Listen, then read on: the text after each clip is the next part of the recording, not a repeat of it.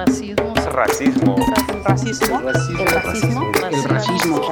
Racismo. Racismo. en podcast de Colmex. Bienvenidas, bienvenidos y bienvenides a este nuevo episodio de Racismo en. Yo soy Jime, pronombre ella, de la maestría en ciencia política y recién egresada. Y yo soy Astoria, pronombres neutros, de la licenciatura en Relaciones Internacionales. Este es el podcast del colectivo antirracista Racialidades Colmex, el cual es una iniciativa estudiantil dirigida y llevada a cabo por estudiantes del Colegio de México. Hoy hablaremos de la intersección entre el racismo, el género y la academia. Para ello tenemos como invitada a Itza Amanda Varela, actual profesora investigadora de la UAM.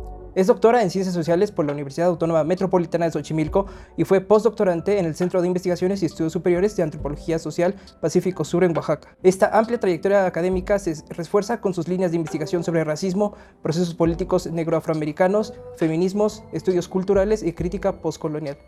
A su vez, forma parte del Sistema Nacional de Investigadores CONACYT. Pues los temas que estudia la doctora Varela pues han puesto sobre la mesa discusiones provenientes de perspectivas críticas sobre asuntos fundamentales como pues la identidad sexogenérica, los procesos de racialización y sobre todo la relación entre raza y género, ¿no? Y aunque estas dos últimas áreas de estudio han sido frecuentemente pues separadas, pensarlas en su co- conjunto es esencial, ¿no? Para entender el papel que juntas juegan para dar forma a nuestras sociedades. Entonces, pues temas como a qué se refieren ambas categorías, si se pueden pensar una sin la otra, qué relevancia tienen para investigaciones académi- académicas futuras. Entonces, pues las investigaciones de la Varela nos ayudan justo a entender este nexo entre raza y género, herramientas inseparables que siguen construyendo y reconfigurando el mundo en el que vivimos. Entonces, comenzamos con algunas preguntas generales para cono- conocerte mejor. No sé si te puedo hablar de tú. Claro que sí, por supuesto. Perfecto. Entonces, si nos puedes hablar de cómo te identificas, cuál es tu autoadscripción. ¿Cómo me identifico? Me identifico como, bueno, mis pronombres también son ella, ellas, ellas. Eh, me identifico como una mujer mestiza. Ah, más adelante podemos hablar un poco más de por qué esa identificación. Aunque me identifico como una persona mestiza en México, reconozco que tengo como dos raíces familiares, una en Oaxaca y otra en Puebla, indígena y afrodescendiente. Eh, y pues esa es mi autodescripción mestiza, que es como a veces quisiera, he reflexionado sobre el tema de, de tal vez podría ser identificada como una persona afrodescendiente en algunos espacios, pero también pienso que para mí es un tema como súper delicado porque no sé si han escuchado como esta cosa de que hay autoadscripciones que pueden ser de pronto también como muy difíciles porque pueden ser una forma también de utilizar los movimientos sociales para obtener ciertos réditos. Entonces, como yo, aunque mi familia proviene de estos lugares, yo me identifico como una persona mestiza porque he crecido siempre en contextos muy mestizos y mestizantes a su vez, ¿no? ¿Cuándo fue que te diste cuenta de las condiciones que definían esta identidad? ¿Fue en algún momento en específico? Justo el otro día en una clase en la UAM, en la licenciatura, estábamos hablando en un taller que teníamos sobre racismo y transfobia en los medios de comunicación. Eh, y la persona que llevó a cabo la- el, el taller nos preguntó, nos hizo como una reflexión y nos dijo que escribiéramos cuándo me identifiqué yo como una persona mestiza, ¿no? Pero también cuándo me había identificado como en mi identidad de género, que mi identidad de género es como mujer, pero mi, mi orientación sexual es pansexual, ¿no? Entonces como había pensado en, sobre todo en mi orientación sexual, como que eso sí lo había pensado mucho, porque es un proceso que pues digamos que es mucho más, entre comillas, fácil de, de preguntarte, pero lo de la ident- identidad de género es algo que no te preguntas tanto, ¿no? Entonces como yo, bueno, mi identidad de género es mujer, pero cuando pensé en esto de ser mestiza, me pareció que había dos momentos particulares. Uno fue cuando yo empecé a venir al CCH Sur, precisamente, que me tocó estudiar con muchos, muchas personas, hijos e hijas e hijes de personas exiliadas del Cono Sur, de investigadores de la UNAM, del Colmex, ¿no? De mi edad, o sea, jovencitos en ese momento. Y creo que ahí fue una de las primeras veces que yo entendí que yo venía como, tampoco vengo de la periferia, pero sí venía como de un barrio que podríamos decir de alguna manera de origen trabajador, ¿no? Y que aunque mi mamá era profesora ahí, sí había una distinción en términos de lo que yo ahora con mucha claridad puedo llamar clase, ¿no? Como la diferencia entre ser eh, lo que te permite el acceso a la cultura, al dinero, al conocimiento, como los les hijes de estas personas, y lo que nos permitía a nosotras siendo eh, gente que vive en Villacuapa, que pues mi mamá era profesora del bachillerato, ¿no? Eso, y otra también que pensaba como más joven, cuando era muy pequeña, mi madre que se dedicaba a hacer cosas eh, de sociología de la salud en, con comunidades indígenas en Oaxaca, con mujeres particularmente para ver los procesos de salud de enfermedad. Creo que también ahí, cuando era muy chiquita, tenía como seis años, yo creo, fue que me di cuenta como de esta diferencia entre como el- las poblaciones y- indígenas en Oaxaca, que no recuerdo muy bien porque era muy pequeña, y la, y la cosa de la urbanidad en, eso- en esos dos puntos, pero creo que se cristalizó mucho en mi entrada a la universidad, ¿no? Como en esta diferencia de clase, de color de piel, de acceso a la cultura. Ok, ¿y cuándo experimentaste por primera vez discriminación? ¿Te acuerdas de algún momento específico en tu niñez o más tarde? Sí, creo que hay varias. La primera en mi niñez, creo que pues muchísima gordofobia, ¿no? En las en los espacios pues desde la primaria, ¿no? Como esta cosa de que te tocaba educación física y yo siempre era la peor. Creo que ahora veo, ahora que hago deporte de manera sistemática, veo que no era tanto por mi cuerpo grande, sino que justamente por como todas las los estereotipos asociados a lo que yo podía hacer por ser niña y por ser una niña gorda, ¿no? Entonces como que todo eso me, en realidad me frenaba psicológicamente más que físicamente, ¿no? Creo que esa es una de las primeras formas de discriminación que reconozco. Pero la segunda en la adolescencia, como ya les dije que fui aquí al CCH, pues era hippie y me tocó la huelga y el zapatismo y todo eso, entonces era súper hippie. Desde entonces traigo mis huipiles puestos, que continúan en mi vida, hoy no, pero en general sí me he visto con, con huipiles. Y pues creo que eso, ¿no? Como ir a las tiendas departamentales siendo joven y siendo una persona morena y como siendo hippie, hiciera tener, seguro les ha pasado a todos, tener al policía atrás de ti en el Sanborns, en la Gandhi, ¿no? Que estás viendo libros y es como, siempre tienes a alguien cerca o siempre sientes que hay como miradas, porque antes no había tantas cámaras, ¿no? Entonces, creo que ahí fue como de las primeras veces que yo puedo reconocer que, que viví ese tipo de discriminación. Después he vivido más y como mucho más sutiles, sobre todo en el ámbito pues académico, ¿no? Que es donde también eh, como que está también muy naturalizado el tema del clasismo, el racismo, la transfobia, la, la fobia contra las diferencias, ¿no? ¿Alguna vez dirías que tú has ejercido discriminación? Ya nos dijiste que sí, todas las personas, pues como somos parte de este sistema, pues obviamente ejercimos, ejercemos esas eh, discriminaciones, pero ¿tienes como que algún ejemplo? ¿Nos quieres platicar un poco más sobre, sobre eso? Sí, yo creo que, o sea, de muchas formas, creo que, por ejemplo, una cosa que creo que es una, una, forma en la que yo he ejercido de racismo es que cuando era más joven tenía este complejo, no voy a decir de Salvadora Blanca porque no me queda, pero sí de Salvadora Mestiza, ¿no? Así como, no, porque los pueblos indígenas necesitan, las mujeres indígenas como más feminismo, entonces hay que ir a hacer campañas de, eh, de talleres de feminismo, de alfabetización, porque es importante, ¿no? Pero también pienso que era porque era muy joven. Pero sí creo que son formas como de ejercicio de pensar, bueno, güey, ¿a ti quién te preguntó?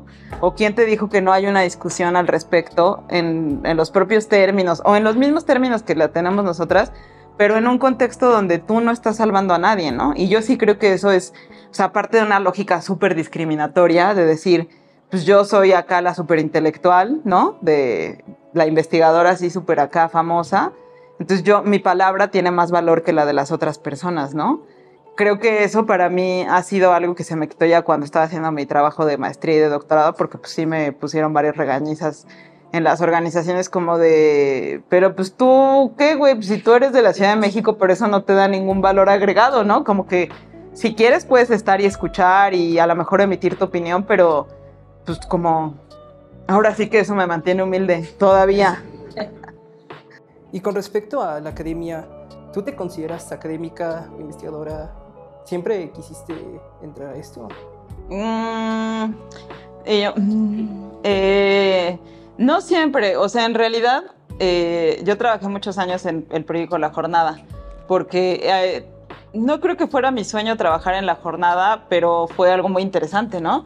Porque estudié comunicación como primera, como en mi licenciatura, entonces pues no tenía idea, creo que no tenía muy bien idea, seguramente a ustedes ha pasado como que estás estudiando pero luego no sabes qué quieres hacer. Entonces, durante un tiempo, pues trabajé en Greenpeace pidiendo dinero por teléfono para salvar a las ballenas. Y, pero, pues obviamente era un trabajo de un call center, ¿no?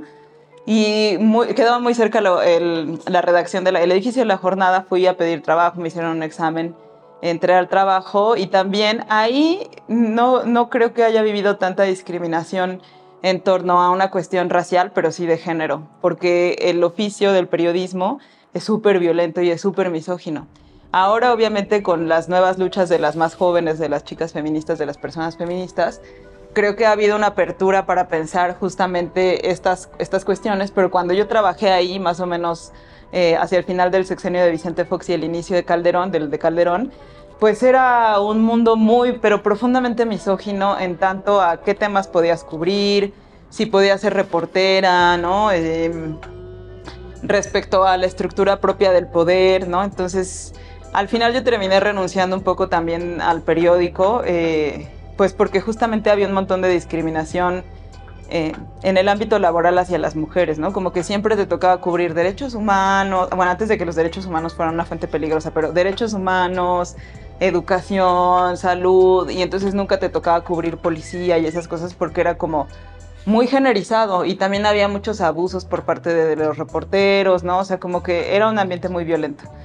Y en realidad como yo crecí con, en, pues en el, en el ambiente de C1, o sea, como que Pumas y 10 mil por ciento, eh, regresé a, la- a hacer una maestría a la UNAM y ahí como que no, no, yo no quería ser académica, creo que, creo que estaba así como, como que me gusta, hubiera gustado más ser periodista, pero justo como la misoginia y las cuestiones de poder terminaron con mi, con mi sueño de periodista y entonces luego pues entré a trabajar en cosas de derechos humanos y comunicación. Como que lo que me gusta es la comunicación, ¿no? Pero no me gusta como eh, la televisión y esas cosas, me gusta como algo un poco más analítico. Y en el doctorado sí me di cuenta que era un mundo al que me gustaría, al que me hubiera gustado mucho pertenecer en ese momento, ¿no? Y, pero también pienso que yo veía que, que había como mucho, que mis compañeros y compañeras del doctorado pues eran personas que tenían una formación académica importante, ¿no? O sea, como muy rigurosa. Y yo no la tenía tanto, ¿no? Porque, a ver, había estudiado comunicación en la UAM, que es como muy práctica, y luego estudios latinoamericanos en la UNAM, cosa de la que sí me arrepiento. Y entonces, sí, la verdad, porque fue como, como poco riguroso, ¿no? Y yo pienso que depende tu carácter en la academia, si eres una persona muy ordenada y tal, ¿no? Pero también es una estructura, ¿no? Como eso no puedes hacerlo tú sola, ¿no? Es también un hábitus al final, ¿no? Bueno. Entonces entré a la UAM y en la UAM pues me gusta el proyecto de la universidad, es muy parecido al del CCH. Como que decía, bueno, pero mi tema, y como ustedes saben, porque son más jóvenes y porque tienen su colectivo y trabajan en su colectivo, estos temas, cuando yo empecé la maestría con el tema de, de pensar el movimiento afromexicano en el 2008, que suena no tan lejos, pero ya es lejano, eh, pues era un tema que nadie entendía, nadie quería asesorar, nadie podía asesorar. Era muy como, ay, hay gente negra en México, wow, ¿no? Como una visión súper antropológica, así, pues desde mi perspectiva, como, como un poco colonialista, ¿no? Pero encontré un espacio bien chido en la UAM y ahí dije, bueno, tal vez sí podría hacerlo, ¿no? Pero también me daba mucho miedo como toda esta cosa de la hiperespecialización, la competencia, ¿no? Como que la academia mexicana también se está volviendo cada vez más como la academia gringa, que es que depende de dónde estudiaste, un poco eso perfila el lugar donde vas a trabajar, tus posibilidades de investigación.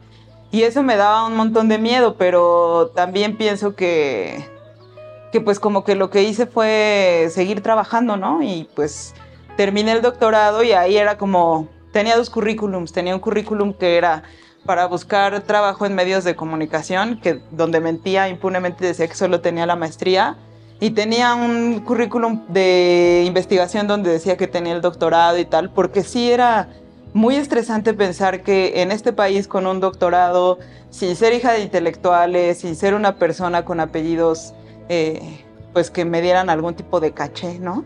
Eh, sin, sin hacer cosas cualitativas ni cosas de moda, porque cuando yo terminé la- el doctorado este tema no estaba de moda, como que, qué miedo, ¿no? Pero pues creo que sí, ya después le fui entendiendo, aunque como en todos los trabajos, te vas dando cuenta que hay dinámicas muy normalizadas, como las que les digo, como muy clasistas, muy racistas, muy sexistas, muy patriarcales, misóginas, etc. Dentro de la academia también. Sí, y bueno, sabemos que existen ya varios centros de estudios de género a escala nacional en distintas instituciones. Aquí, pues en el Colegio de México es justo un ejemplo de esto. Eh, sin embargo, pues no muchos incorporan un análisis de las intersecciones entre raza y género, ¿no? No es tan tan común ver a investigadores que hablan de ambos temas. Entonces, ¿cómo ha sido para ti tratar ambos temas? ¿Y sientes que es más fácil o más difícil que tratar uno u otro? Bueno, y también creo que, por ejemplo, yo empecé a hacer el tema de, o sea, empecé a pensar en cosas sobre feminismo eh, después de pensar en cosas sobre identidades políticas, ¿no? Y después de pensar en identidades políticas y feminismos, empecé a pensar en, conceptualmente en la raza, ¿no? Como que primero hice trabajo de campo durante muchísimos años. Y con trabajo de campo me refiero a literalmente ir al chismecito, a, los encuentros políticos, de, al encuentro de pueblos negros, a platicar con activistas, y a tratar de entender para mí y como en un ámbito académico que no fuera elitista, eh, como traducirme a mí, ¿no? Traducirme a mí eh, esta cosa de qué estaba pasando con un par de personas, casi que con una decena de personas a principios de los años 90 que decían que se autonombraban negras, ¿no? Entonces fue muy interesante porque empecé a meter, empecé a, literalmente así como muy en el ámbito del periodismo, muy en lo que yo sabía hacer, que era eh, entrevistas, dar cuenta como de manera como muy descriptiva de lo que sucedía, empecé a tener este contacto y el propio, como digamos, la propia, el propio camino del movimiento afromexicano nos fue llevando a varias investigadoras y activistas y a personas aliadas a la idea de cuál era el lugar que tenían las mujeres ahí, ¿no? Eh, porque pues, insisto, o sea, esto, esta cuestión de pensar en el género y en los feminismos es bastante reciente, ¿no? en términos como de temporalidades históricas. Y solo después entonces pude como, como entender de qué forma esos dos elementos se constituían para pensar lo racial en México, ¿no? Creo que es muy difícil. Por ejemplo, no sé si ustedes han escuchado que se habla muchísimo de racismo, pero conceptualmente hablar de raza en las ciencias sociales es súper debatible porque es un concepto que ya sabemos que no, que no viene de las ciencias duras, de o sea, que sí viene de ahí, pero que es eugenésico, racista, etcétera, pero que la noción de raza, si bien lo biológico no existe, la noción de raza sí opera en términos sociales, ¿no? Entonces, ¿de qué manera hablar en un país en el cual se niega ya no solo el racismo, sino que la propia constitución de la mayoría de los países latinoamericanos borran la noción de raza? aunque pasa lo mismo, sigue operando todo el tiempo, todo el tiempo, todo el tiempo, ¿no? Como, ¿por qué nos identificamos como personas mestizas? Porque debajo de esa identificación hay una noción de raza, ¿no? O sea, hay una noción de raza que no es biológica, aunque pareciera, sino que es social y conforma un poco el mundo que vamos viendo. Y lo que sucede después es como, claro, pero no puede, como que esta idea de pensar que la raza solo es el color de piel, que es mi pelea absoluta contra quién, no sé, creo que contra mí misma, como para poder ir un poco más allá, es como, claro, pero no puedes pensar que, como no puedes pensar como que solo lo racial es equivalente al color de piel, tampoco puedes pensar que solo está pensado en un mundo heterosexual, ¿no? Evidentemente la noción de una mujer racializada ya está pensando en una lógica cisgenérica, ¿no? O sea, ya está pensando en una noción súper biologicista de lo que es ser mujer. Entonces, esta idea de existe o no la noción de sexo como una realidad biológica o como la raza. Existe el sexo más como una construcción discursiva, como una propuesta para marcar cuerpos. Y en ese camino es donde se encuentran así para mí conceptualmente cosas que yo pues no había como que no es que no había pensado, sino como que no había podido reflexionar, porque también lo que me gusta y siempre hablo con mis alumnos de la UAM es como no podemos pensar que la teoría solamente reside en los libros o en la mente de las grandes eh, intelectuales. Un poco la teoría que vamos haciendo también tiene que ver con nuestra experiencia, ¿no? Y para mí la experiencia de pensar la cisgeneridad, la heterosexualidad, lo racial, el color de piel, el tamaño del cuerpo, eh, el tema de cómo estar en la academia, sí, sí ha abierto como potencialmente la posibilidad de, como dicen, ¿no? En lugar de ponerme unos lentes violetas, es como que tienes un montón de lentes para observar una realidad que lo que hace es como meternos a todos en cajitas con normas muy específicas. ¿Por qué Rita Segato analiza la raza como signo como dependiente de los contextos? Porque creo que una cosa, justo es una cosa así súper interesante lo que hace Rita Segato, y que es que, digamos que en el, desde el siglo XIX y sobre todo en el siglo XX, la idea de raza o la noción de raza, pues sí se pensó como una categoría biológica, ¿no? O sea, como una forma científica de pensar la diferencia.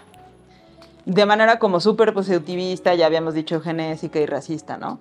Pero bueno, luego se sabe que, pues, se deja de usar, ¿no? Los biólogos y la, o sea, la comunidad biológica de biólogos dice que eso no es eh, como una forma correcta de pensar la diversidad, pero lo que sigue estando en el, como en la vida cotidiana son esas diferencias que tienen que ver con lo que ya hemos dicho, color de piel, clase social, eh, formas corporales, etc., un montón de cosas, ¿no? Entonces, eh, lo que hace Rita Segato es pensar a través de, de, la sociosemiótica, de la idea del signo, por qué algunas personas son marcadas como un poco lo que decía Sebas, como este, como racializadas, ¿no? ¿Por qué una persona como yo, por ejemplo, se ve como una persona mestiza, morena, pero en algunos contextos incluso podría verse como una persona indígena, por ejemplo en Brasil, ¿no? Por, por como, como pero en otros contextos como una persona afrodescendiente por como luzco, ¿no? Y es un poco, tiene que ver con esta idea de, de que la, lo que dice Rita Segato es que la raza no reside en el cuerpo en el que está, ¿no? Es decir, como no es una materialidad biológica, sino que reside en el cuerpo de la otra o en la mirada de la otra persona, que tampoco es una cuestión biológica, sino es, insisto, como esta idea del patriarcado, una educación de largo aliento que te enseña a mirar, ¿no? Que te enseña a mirar quién es negro, quién es indígena, quién es mestizo, pero quién es prieto, porque hay mestizos, personas blancas mestizas, hay personas como más prietas, hay personas que en la ciudad podrían, se identifican como indígenas, pero una no va por la calle diciendo, a ver, esta persona es indígena y así y así, porque estamos acostumbrados a que cuando pensamos en una persona indígena la pensamos, con ciertos rasgos físicos de vestimenta, de corporalidad muy particulares, ¿no? Entonces, esta idea de que leamos la raza como un signo tiene que ver con cuáles son eh, las cadenas de significación y, digamos como el contexto en el cual se produce la noción de raza. Por eso la idea de lo racial ni siquiera es tan parecida en la Costa Chica, por ejemplo, como lo es en Ciudad de México. Eh, como tampoco lo es, por ejemplo, mi cuerpo leído en el contexto brasileño, ¿no? Que en el contexto brasileño es muy enloquecedor porque no, no compartimos muchas cosas, aunque sí de las construcciones raciales, ¿no? O en la Costa Chica, ¿no? Como, como tal vez si yo tuviera otra presentación de género y otra presentación corporal y de vestimenta, a lo mejor podría ser leída como una persona costeña, ¿no? Pero así como me veo ahora, pues obviamente me veo bien chilanga, ¿no? Entonces eso también, bien mestiza chilanga, ¿no? Entonces como que eso también es lo que Rita Segato va diciendo, como no podemos pensar en una totalidad o en una, como en una homogeneidad de la noción de raza, sino que tenemos que aprender a ver como esta telaraña de signos que se van constituyendo para poder observarnos en la complejidad histórica, social y cultural de cada, de cada espacio, ¿no? Como que hay un dinamismo, ¿no? okay. Y bueno, siento que esta pregunta es como de cajón, hablando de estos temas, pero en el debate justo de intersección, raza y género, se habla mucho de interseccionalidad, ¿no? Eh, este término, pues, eh, originalmente nombrado por Crenshaw, entonces, ¿podrías hablarnos brevemente de en qué consiste este concepto y en qué contexto se utiliza? Y porque a la luz pues, de ciertos rechazos con el concepto, si consideras que sigue vigente en esta discusión. Yo siento que es bastante útil para, para pensar críticamente, por tres cosas. Primero, por lo que, por la propia experiencia histórica de la interseccionalidad, que si bien todo el mundo rastreamos el concepto al trabajo que hizo Kimberly Crenshaw, también hay que pensar cómo ese, como toda la academia, como de qué manera es acumulativo y cómo ella pues pudo hacer un concepto que pum tuvo un montón de como de fama, ¿no? Pero que toda esa como todo ese trabajo intelectual proviene también del feminismo negro en Estados Unidos y de los feminismos de color que le llaman, ¿no? Es decir, toda la gente chicana, nativoamericana que ha pensado la idea, sobre todo viene esta, esta idea de quién fue considerada mujer, ¿no? Que era la pregunta que hacía Sir Journey Truth eh, frente, a, frente a las personas, eh, ¿cómo se llamaban? Los abolicionistas en Estados Unidos, ¿no? Porque pues una mujer esclavizada no era pensada como una mujer, ¿no? En los términos en los que una mujer blanca era pensada mujer, ¿no? Entonces, como que podríamos en realidad trazar desde esos primeros feminismos, igual en América Latina, como que esa discusión ya estaba. Creo, por eso creo que es como interesante rastrearla. ¿Y por qué es útil? Me parece que es útil porque, por principio de cuentas, no es aditiva, ¿no? Como que a mí me parece bien interesante que de pronto, cuando te empieces a acercar, una forma muy fácil de utilizar la interseccionalidad es decir, soy una mujer prieta, eh, gorda, pansexual, y entonces eso ya me da derecho de hablar por no sé quién, ¿no? No es eso, ¿no? Es como entender, justamente como ante la pregunta de Rita Segato, como en el contexto en el que yo vivo, cómo esas tres formas, tres, eh, esos tres marcajes, ¿no? Que son de raza, de género, de clase, etcétera, eh, de capacidades, ¿no? También tienen un efecto sobre cómo yo me relaciono con el mundo, pero también cómo el mundo intenta relacionarse conmigo y cómo hay procesos de dominación muy particulares, ¿no? Que son como mucho más generales o mucho más estructurales. Y la tercera, que, y por eso me parece que en términos analíticos, como que no es ni una sumatoria ni una olimpiada de opresiones, pero esas opresiones sí te permiten primero nombrar una serie de desigualdades e injusticias sociales que están ahí naturalizadas, ¿no? Y que habría que, pues literalmente, desnaturalizar a través del lenguaje, que es básicamente lo que hacemos en el mundo académico, ¿no? Y la tercera cosa que me parece súper importante de la interseccionalidad es que siempre se dice que es como una especie de victimismo, ¿no? Como de que allá van a salir con sus cosas interseccionales.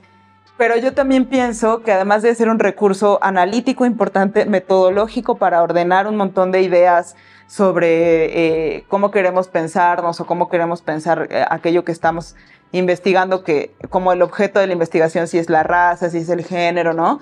O cómo se dan estos entrecruzamientos, cómo son eh, indivisibles la raza, el género, entre otros el de la clase social, como son una triada que se alimenta la una a la otra y no existe, ¿no? Son constitutivas la una de la otra. Creo que también lo que es interesante de la interseccionalidad es pensar cuáles son las posibilidades de, voy a decirlo en términos muy románticos porque así lo estaba, es como lo que me sale, para la liberación, ¿no? O para la idea de pensar la agencia y la subjetividad, ¿no? Cómo, cómo las opresiones no solo funcionan como una forma literalmente de dominación, sino que muy en términos Foucaultianos o butlerianos, funcionan también para la agencia y para como la rebelión, la libertad, como quieran llamarle, ¿no? Y que esa idea de tomar conciencia de quién soy y de cuáles son como los elementos que están intentando ser dominantes en mi existencia o en la existencia de ciertos sujetos, hace una conciencia que antes llamaríamos de clase, ¿no? Pero sí me parece que esta es la parte que menos se observa de la interseccionalidad, porque se ha vuelto además algo como muy, pues una como lógica de gubernamentabilidad, ¿no? De que y mujeres, ay, bueno, somos interseccionales. Pues sí, no, no, porque en realidad también hay una lógica de dominación ahí muy, muy, muy eh, concreta, ¿no? Pero creo que sí ha servido, o sea, es como regresar al origen de la noción de interseccionalidad o a la propia historicidad de la interseccionalidad para pensar de dónde proviene y cómo sí es un arma de, pues, de análisis y de reflexión. Hablando sobre la raza y el género y la clase como pilares de la modernidad, eh, en un capítulo de tu autoría en La colonialidad y sus nombres escribiste lo siguiente. Desde el feminismo post-decolonial se ha discutido que es imposible pensar el régimen racial, los procesos de racialización y la raza como conceptos teóricos si estos no están relacionados con el sistema sexogénero como dispositivos de control social. ¿Podrías desarrollar esta idea? ¿Y se puede pensar la raza sin el género? Pues la idea es como, pienso que eh, justo de lo que les, los que les estaba comentando ahora, pienso que hay una noción como de lo racial muy vinculada a a cómo se ha pensado la raza en Estados Unidos, ¿no? Y como ustedes ya saben, en Estados Unidos el pensamiento es que ante una gota de sangre diferente a, lo blanco, te conviertes en un sujeto racializado. O una eh, gota de sangre indígena o nativoamericana te hace una persona nativoamericana. Por eso vemos tanta gente nativoamericana que a nuestros ojos en México es como, pero es blanca.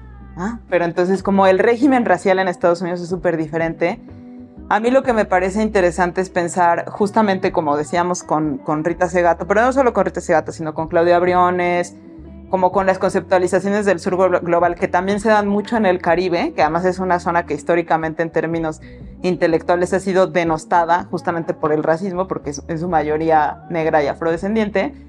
Como pensar la raza, insisto otra vez, como de qué manera puede ser un concepto primero que no sea evidentemente racista, ¿no? O sea, que no refiera a una noción biológica corporal, ¿no? Pero en esa distinción de no refiere a una, o sea, objetivamente no refiere a una materialidad bi- biológica, es donde encontramos ese como, como cosita que hace clic con la idea del género, ¿no?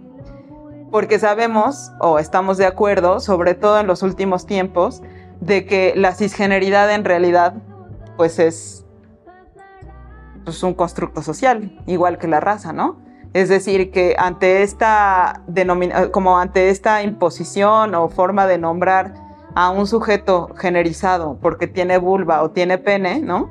Y que eso hace que socialmente te identifiques, ¿no? Pero por eso les decía que cuando a mí me preguntaron hace unos días cómo fue que te diste cuenta de que eras una persona con cierta identidad genérica, dije, "Uy, pues nunca lo había pensado, o sea, nunca me había sentado a escribir, yo me reconozco con esta identidad. gen-". No, o sea, solo fue pasando, ¿no? Y nunca he sentido eh, disconformidad con el tema. Pero entonces creo que si estos dos discursos o estas dos conceptualizaciones, raza y género, son dominantes a través del, discurso científico, habríamos no como de decir vamos a abolir todo, sino como vamos a pensar críticamente por qué ha servido la biología o la materialidad o, o los discursos biologicistas para nombrar ciertos cuerpos, pero no solo para nombrar ciertos cuerpos, sino para hacer anormales a otros cuerpos y a otras identidades y a otras subjetividades, ¿no? Como es decir, esta idea que tienen que me parece súper interesante en Estados Unidos del color de piel como una invención social también, porque la gente asiática no es amarilla, ya lo sabemos, ¿no? Sin embargo, siempre ha sido el peligro amarillo, ¿no? O no toda la gente indígena en América Latina es este, oscura, ¿no? Hay gente que es pues clara de piel, pero que su identidad cultural es otra, ¿no? O su identidad política es otra, ¿no? Entonces creo que siguiendo la idea que desde el sur global se tiene muy en el sentido de eh, recoger las discusiones sobre la colonialidad, ¿no? O sea, sobre cómo seremos siempre sujetos colonizados, ¿no? A partir de un marcaje temporal que es eh, la conquista eh, de América, cómo eso nos marcó para ser siempre sujetos que no alcanzaremos la blancura absoluta. Y en esa blancura absoluta también nos preguntamos si nuestros cuerpos son considerados, por ejemplo, eh, realmente como mujeres. Y por qué hay políticas públicas en México, pero hubo también en Perú, que son de, ¿cómo se dice?, de anticoncepción obligatoria, ¿no? Para las poblaciones indígenas. O por qué la idea de que hay que ser más blanco para ser un poco más inteligente, ¿no? Entonces, como estas nociones biológicas que terminan siendo fundacionales para la idea de cómo funciona el capitalismo, son cosas que se han venido pensando en América Latina, yo creo que desde los años 60, ¿no? Y que se pensó la raza como un motor del capitalismo, pero es hasta que, digamos que las feministas latinoamericanas o las feministas de color en Estados Unidos dicen, ajá, pero ¿cómo vamos a pensar el capitalismo si no pensamos el patriarcado? Y entonces, como bien decían, no son elementos de lo social que vayan separados, ¿no? Por eso cuando se habla en el análisis social sobre eh, cuáles, eh, como los roles de género, estamos hablando de que el capitalismo funciona a través de ciertos lugares marcados para las personas, ¿no? Que pueden ser género, raza, etcétera. Y creo que si los pensamos por separado, solo estamos como observando parcialmente de qué manera se constituye el mundo social y no podemos hacer un análisis más profundo que nos ayude, insisto, o sea, todo esto tiene que ver con un poco ir eh, deconstruyendo las nociones normalizadas sobre raza, sobre género, sobre sexualidad, ¿no? Entonces creo que poder ver, no sé si le llamaremos eh, interseccionalidad, perspectivas desde el sur, o sea, hay como muchas maneras de llamarlo, pero sí me parece que es fundamental primero apuntar a que los discursos biológicos no pueden ser utilizados como argumento para lo social, ¿no? Y después que las identidades trans, no binarias o no cisgenéricas también nos ayudan a pensar desde otro lugar a las ciencias sociales, ¿no? Como en lugar de pensarlo como anormal, pensar como qué es lo que ha, que ha hecho que esas identidades o esas subjetividades o esas identidades políticas estén pensadas como una normalidad y no como una variación de la diversidad, ¿no? Sí. ¿Y qué papel dirías que jugaron la raza y el género en la construcción de los estados modernos, por ejemplo en México? Pues todo. Ahora estaba leyendo un libro bien chido que les voy a pasar, por cierto, que se llama Eugenesia y Racismo en México, de una profesora del CCH de biología, súper chido, que hizo su doctorado en biología y lo que hace es trabajar como todo el archivo de las políticas eugenésicas en México a principios del siglo XX con los grandes intelectuales que forjaron patria, ¿no? Entonces, pues obviamente tenía que ver por dos razones. Uno, porque era esta idea de, bueno, o sea, como decía, se consideraba normal, ya no digamos la, lo trans, ¿no? O lo no binario, sino, que no sé si ya se nombraba así, pero digamos como, no solo eso, sino la, lo no heterosexual era, era algo que tenías que corregir, ¿no? Eso era algo que el Estado mexicano tenía que corregir para alcanzar cierto grado de progreso, ¿no? Pero también lo que tenías que hacer y que está en los documentos que esta profa analiza de manera como súper rigurosa, eh, también prohibir que las mujeres mexicanas se como que se reprodujeran con hombres alcohólicos, eh, homosexuales, indígenas, ¿no? Como que la idea de mejorar la raza sí estaba muy profundamente vinculada en ciertas eh, marcajes de raza y género que era como cómo desindianizamos a los indios, ¿no? Y entonces desplegaron una serie de políticas que no, no es un cuento de terror, ¿no? O sea, sí lo es, pero no era, como que nunca fue la intención realmente matarlos porque eran indios, sino porque era una idea como de, son un estorbo, entonces no hay que, no hay que matarlos, ¿no? Pero sí hay que castellanizarlos, enseñarles higiene, ¿no? Como a las mujeres, pues, a enseñarlas a ser, pues sí, este, dueñas de su, de su hogar, ¿no? Entonces creo que es muy, muy, muy, muy claro cómo en México, sobre todo en, la, en el periodo revolucionario del siglo XX, pues sí hay políticas muy concretas para hacer a un sujeto pues mestizo, pero insisto, o sea, no solamente mestizo en tanto desindianizado, sino heterosexual, católico, no alcohólico, ¿no? O sea, como con unas, que es urbano, con unas nociones de higiene corporal y de que haga ejercicio, o sea, muy en el sentido de lo que estaba pasando en Alemania, de cómo mejorar la raza, ¿no? Y aquí nunca tuvimos la posibilidad, como en Brasil, de traer a millones de europeos, o no fue esa la política para blanquear al pueblo, pero la política sí fue, pues, desindianizarnos, ¿no? Entonces, una de las propuestas interesantes de los contramestizajes es de qué manera recuperamos, sin, sin apropiarnos de identidades particulares, nuestras propias historias que en lugar de aspirar al progreso, a lo mestizo y a lo blanco, aspiremos a un poco más como a reconocer estas huellas de violencia, ¿no? Estas formas de racismo, insistiré, normalizadas, ¿no? Y pues es un trabajo intenso, pero Sí, ¿cómo se logra? pues quién sabe. Y ahora el último bloque pues es más relacionado con tus líneas de investigación, revisando un poco pues eh, los trabajos que has publicado y así, ¿no? Entonces, por ejemplo, vimos que pues has estudiado mucho a poblaciones afromexicanas, obviamente también movimiento antirracista, entonces queríamos saber eh, qué relación tiene justo el movimiento afromexicano y el movimiento antirracista, si van juntos, de la mano.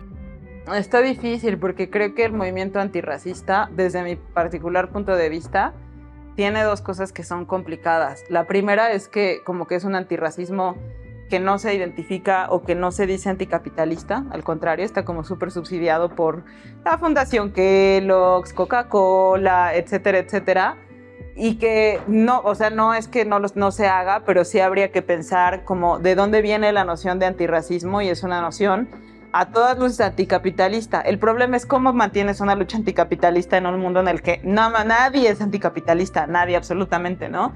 Pero creo que por lo menos hacer la reflexión sería un buen punto de partida para pensar si es un negocio, una franquicia, ¿no? O si es realmente algo que aporte a, una, a un debate social mucho más amplio porque además ahora está de moda, pero como siempre decimos los rucos y las rucas, es como las primeras personas antirracistas en México fueron el, ejército zapatista, porque fueron los que dijeron, no, o sea, aquí hay indígenas ¿no? y no son los de la, no son ni los que te están vendiendo muñequitas, no solamente son ellos, ni son, no son los gente que está en el museo, ¿no? Y eso coadyuvó a la emergencia de una identidad diferenciada como la afromexicana, que yo, a mí me parece que eso es como un antirracismo radical sin que se nombren como antirracistas. Porque lo que esos dos eh, como movimientos eh, políticos han provocado en México, además de las cuestiones relacionadas al reconocimiento político, la ley de pueblos y cultura indígena, que fue la gran traición de, del gobierno de Fox, eh, creo que lo que ha aportado es a la idea de que, por ejemplo, estemos en esta institución, sentados, sentadas, con un colectivo de jóvenes antirracistas en una institución que por definición es elitista, ¿no? Que tiene padres blancos, etcétera. Que estemos aquí sentadas, que yo puedo decir yo soy mestiza, pero me identifico como mestiza, mestiza por una tecnología de gubernamentabilidad aplicada a mi subjetividad, ¿no? Y lo que, o sea, ha desestabilizado la noción de lo mestizo, la noción de lo, de lo mexicano, más que las organizaciones urbanas antirracistas. Pero esto es algo que ha sucedido en toda la historia de los movimientos políticos, ¿no? O sea, finalmente las personas que reciben menos recursos económicos por la lucha antirracista son las personas ruralizadas, ¿no? O son las personas que adquieren como posiciones más radicales, ¿no? O posturas más de trabajo comunitario. Entonces creo que el movimiento afromexicano ha caído mucho como en esa onda de estarse metiendo en la ola delante, que está bien, porque también quiénes somos nosotros para decir, pues si hay dinero, que se reparta, y el dinero de dónde viene no importa, pero que se reparta, ¿no? Eh, pero sí creo que son dos posturas que, que se fincan mucho en el color de piel, pero no, realmente no se preguntan cómo son las realidades de otras personas fuera de la Ciudad de México. Porque si se dan cuenta, la mayoría de las organizaciones antirracistas o asociaciones están fincadas en la Ciudad de México entre la clase media, ¿no? Entonces también eso a mí me parece que dice mucho de 30 o 40 años de trabajo antirracista que no ha sido nombrado antirracista, que ha sido nombrado indianista, étnico, negro, etcétera, y que ahora pues hay una cosecha de ese trabajo, que está bien igual, ¿no? Pero creo que sí habría que hacer esa distinción y esa reflexión. Sí, definitivamente. Y en una de tus investigaciones hablas del feminismo negro afromexicano, ¿no? Entonces, ¿cómo se ha desarrollado ese movimiento en los últimos años? Si ha tenido más eh, prevalencia ahorita en los movimientos sociales. Yo creo que sí, porque sí, sí, bueno, yo lo que he visto es que la mayoría de las personas que están como de líderes, lideresas, son personas, son mujeres, ¿no? Mujeres de diferentes estados. En realidad ya como que hay muy pocos hombres que están como metidos en la organización. Y yo creo que pues, sí tiene mucho que ver con un recambio, con un discurso, ¿no? Creo que ahora también hay como múltiples posturas, ¿no? O sea, como que entiendo que no es lo mismo la gente en la Ciudad de México que dice ser, que, se identifica como afrodescendiente frente a la gente que está, por ejemplo, en Coahuila o en Veracruz o incluso en Guerrero con la gente de Oaxaca, ¿no? Como que la posibilidad de que el movimiento negro haya crecido, digamos, negro afrodescendiente haya crecido por todo el país, ha hecho una cosa interesante que es contextualmente son muy diferentes las formas en las que la gente se, se enuncia, ¿no? Y que también una cosa que me parece chida es que ya hay como más población de la comunidad LGBT que estamos pensando en esas eh, como formas de representar no solamente lo negro como algo étnico ruralizado, sino como dónde hay más otras personas afrodescendientes en México, cuáles son las formas en que se representan, se autorrepresentan, pero también qué pasa entre esta cosa de, ya no solo de género en términos como, como de la identidad de género, sino también de las prácticas afectivas, ¿no? De, de qué pasa con las personas de la comunidad LGBT en esta pues intersección entre ser personas racializadas y parte de una comunidad eh, diversa, ¿no? Entre sus líneas de investigación también encontramos la representación de los medios audiovisuales. ¿Cómo han sido representadas las personas y los grupos racializados en la cultura pop de México y cómo el país visualiza esta representación? Sí, creo que es interesante. Todo empezó porque yo siempre digo esto, porque yo veía con mi abuela telenovelas, obviamente, ¿no? Obviamente, cuando era niña, después de hacer mi tarea, veíamos telenovelas. Entonces era muy interesante porque pues toda la, la mayoría, ya no, yo ya no veo telenovelas porque ya veo más series, ¿no? Ahora.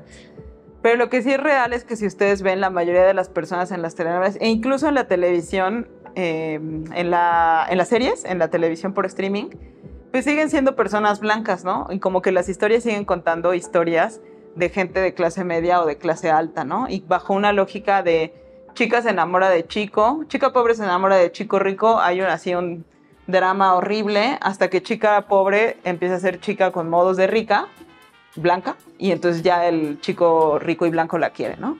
Entonces creo que esa es la forma en la que se ha como pues se ha representado históricamente a la población racializada como no blanca en México. Y también, pues, por ejemplo, el otro día que estaba hablando con mis alumnos, que como se puede ver, dialogo mucho con ellos, les estaba contando que habían ido a ver esta película de Ángeles Cruz a la Cineteca, a la nueva Cineteca Nacional, y les decía como 2023 es la primera vez que una mujer indígena dirige una película en México de ficción, ¿no? Entonces como es el uno de los primeros ejercicios de autorrepresentación de, de una mujer que se identifica como indígena, que hace un cine comunitario y que obviamente no es solo en términos de cómo luce la gente, sino la historia que cuenta, ¿no? O sea, las, las ficciones que están... Ahí no es chica, chica blanca o chica pobre indígena conoce a chico blanco. No, es como justamente una forma de qué es lo que está pasando en otros espacios sociales que no sean el espacio blanco o el espacio mestizo urbano, ¿no? Cómo se está viviendo el amor, cómo se está viviendo eh, lo social, ¿no? Cómo se están viviendo las infancias, cómo se está viviendo la... ¿Qué es lo que está pasando? en términos de ficción, ¿no? Y creo que eso habla mucho de, de, cómo se ha estado al margen, no solo en términos de lo corporal o de cómo, nos, cómo se ve lo que se ve en la tele, sino de los propios contenidos que hay, ¿no? Que finalmente en términos comunicacionales, pues es muy claro que hay una ideología ahí súper blanca mestiza en nuestras cabezas, ¿no? Y bueno, ya como que más o menos para concluir, para ir concluyendo esta entrevista, como académica investigadora de estos temas, ¿Qué intentas hacer tú en tu práctica como investigadora para no reproducir o participar en estos como patrones racistas, clasistas y machistas del mundo académico? Bueno, creo que primero, aunque luego he tenido discusiones con mi pareja sobre esto porque dice que es mi ética protestante, pero igual lo voy a decir. Eh, creo que una de las cosas más importantes es como, ¿cuál es el sentido de la hiperespecialización académica que tengo, ¿no? Si el sentido de mi hiperespecialización y mi producción académica es ser famosa, ser reconocida, ser SNI 9001, eh, que me inviten a universidades, si eso es lo que realmente es para mí importante, no estoy diciendo que no sea bueno, pero en, esa, en, esa, en ese gran debate creo que yo, de, como del lugar del que provengo históricamente, es decir, no solamente que vengo de Villajuapa, sino como cuál es la historia de las mujeres de mi familia que me ha permitido ser una investigadora, porque no lo hice yo sola. O sea, lo hizo mi abuela, que fue trabajadora del hogar en la Ciudad de México en, en, la, en la mitad del siglo XX, y que su sueño era que, no creo que nunca fuera su sueño que yo trabajara aquí, sino que fuera profesora, ¿no? Como que creo que para mí el tema, y no en términos del CONACIT, sino en términos políticos, el tema de la retribución social es algo muy importante, ¿no? Es decir, a quién, para quién pongo a trabajar yo mi hiperespecialización. Y sí creo que para mí sí tiene que ver con la universidad pública, masiva y de calidad, ¿no? Es decir, no reproducir a la élite ni los discursos elitistas. Creo que yo no vengo de ahí, esa gente siempre, o sea, como ese discurso elitista, ¿no? De la excelencia académica, de la distinción académica, siempre quiso a la gente como yo fuera de sus ámbitos de trabajo, ¿no? Siempre los espacios académicos han sido como súper blancos, súper blanqueados. Y para mí trabajar con personas que son primera generación de universitarios, que han hecho tres o cuatro veces el, el, examen de admisión para ingresar a la educación pública, ¿no? Que van diario a sus clases, que le ponen mucha onda, ¿no? Que tienen miedo de acceder a ciertos ambientes culturales públicos porque les tienen mucha esta cosa como de no sufrir clasismo. Para a mí me parece más importante eso que ser una persona famosa, ¿no? Creo que para mí no reproducir la élite sí fue una decisión como muy concreta de yo no vengo de ahí y no me interesa reproducir eso, o sea, no me interesa seguir reproduciendo que hay una academia que es excelente y otra academia que es solo técnica, ¿no? Porque creo que creo que aunque sí el mundo laboral es así, todas las personas pueden obtener la inteligencia con la educación universitaria, ¿no? Y que, y que mientras más, o sea, como como que sí es una opción de, de- pensar en lo público como, como defender lo público y defenderlo también como desde esa perspectiva de nunca quise ser SNI 2001, sin embargo estoy en el camino, pero, ¿no? O sea, como que sí soy SNI y todo, pero creo que mis investigaciones tenían que ver con una duda muy auténtica de por qué la gente se identificaba antes como mestiza o como gente del campo, digamos, o ruralizada, y de pronto empezó a decir soy afromexicana. O sea, fue una duda así súper random, pero que fue como muy honesta, ¿no? Y creo que la academia es un lugar también muy violento, porque la academia mexicana, y eso, o sea, es una realidad absoluta, es súper blanca, ¿no? Súper blanca. O sea, que se va reproduciendo entre familias, entre apellidos, ¿no? Que la distinción de que si yo estudié en el Colmex o yo estudié en la UNAM o yo estudié en la UAM, sí, sí repercute mucho en, tu, en dónde vas a trabajar, ¿no? Pero lo que no repercute es en tu inteligencia ni en tu formación, porque eso no, no naces con eso, eso lo vas desarrollando y también tiene que ver con la sensibilidad que le pongas a tu trabajo, ¿no? Entonces, creo que mi postura es como, prefiero formar gente en un salón amplio, ¿no? Como llevar debates que a lo mejor otros profes ya no van a llevar y no, como que, por supuesto que quiero ganar bien y ser rica y tener una casa gigante, que no va a pasar, pero, eh, pero también me interesa más también como hablar con gente que está como en otros espacios, ¿no? Que sí, un poco no estar encarcelada en, en la élite, ¿no? Eso sí para mí es como súper importante. Y finalmente, a modo de conclusión, cuéntanos un poco en lo que estás trabajando actualmente. Sigo trabajando en lo de las telenovelas, que era el proyecto que tenía aquí en el colegio y cuando renuncié me fui con todo mi proyecto a la UAM. Pero estoy trabajando también cuestiones sobre autoetnografía, sobre este, pues, racismo en la academia, ¿no? Como cuál ha sido mi experiencia en los centros de investigación en los que he trabajado y por qué, cómo yo, cómo para mí desnormalizar el racismo ha sido entendido como actos de violencia, de resentimiento de clase, de pérdida de oportunidades, de que si soy peleonera, como un poco hacer una autoetnografía de mi paso por los diferentes espacios en los que he laborado, ¿no? Y donde justamente se me ha hecho saber que soy una persona gorda, morena, de la comunidad LGBT, ¿no? Que mi doctorado es de la UAM y no es de una universidad en Inglaterra. O sea, como, ¿de qué manera eso ha jugado para que la gente haya normalizado eso sin decir que es racismo y como en, en muchos otros lugares del mundo eso sí se entiende como racismo y que también, es- o sea, que sí, sí es racismo, ¿no? Entonces estoy trabajando en esa autoetnografía y en el tema de las telenovelas, eso es lo que estoy todavía, en eso ando. Oye, como una pregunta bonus, perdón. ¿Cómo ves justo el futuro de la academia con este temi- tema de pues racismo en ella? ¿Cómo podemos afren-? ¿Cómo, ¿Cómo hacerlo? Pues yo creo que el otro día estaba leyendo algo sobre racismo.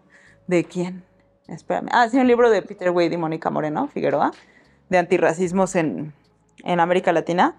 Y decían que había como estas posturas, ¿no? De que si eres antirracista radical o antirracista así como light, ¿no?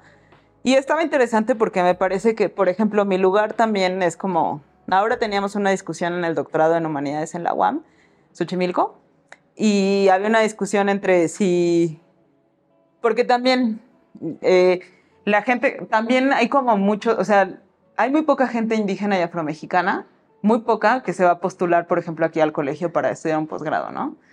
Porque el Colmex tiene su fama.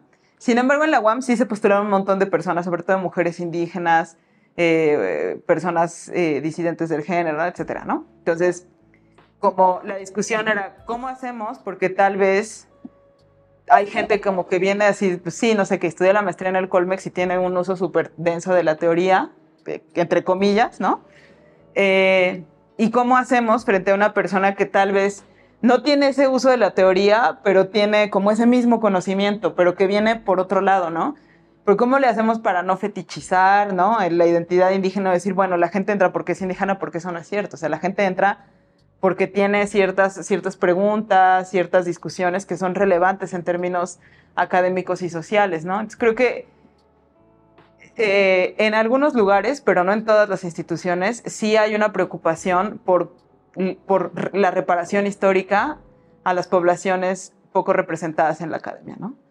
Entonces, que esa discusión tiene que darse, tiene que haber, no solamente, como decían, como, no es solamente el acceso, sino cómo sostenemos a esas personas estudiantes dentro de la institución para que puedan, por ejemplo, en los seminarios sentir que pueden decir las cosas sin que, ¿no? Sin que haya esta competencia, ¿no? Y creo que la noción de excelencia y competencia, pues es bien nociva, ¿no? O sea, la, la, la idea de la élite, del excelencia, es como súper nociva porque le impide a unas personas hablar y les da espacio a otras personas, generalmente racializadas como blancas, para hablar un montón, ¿no?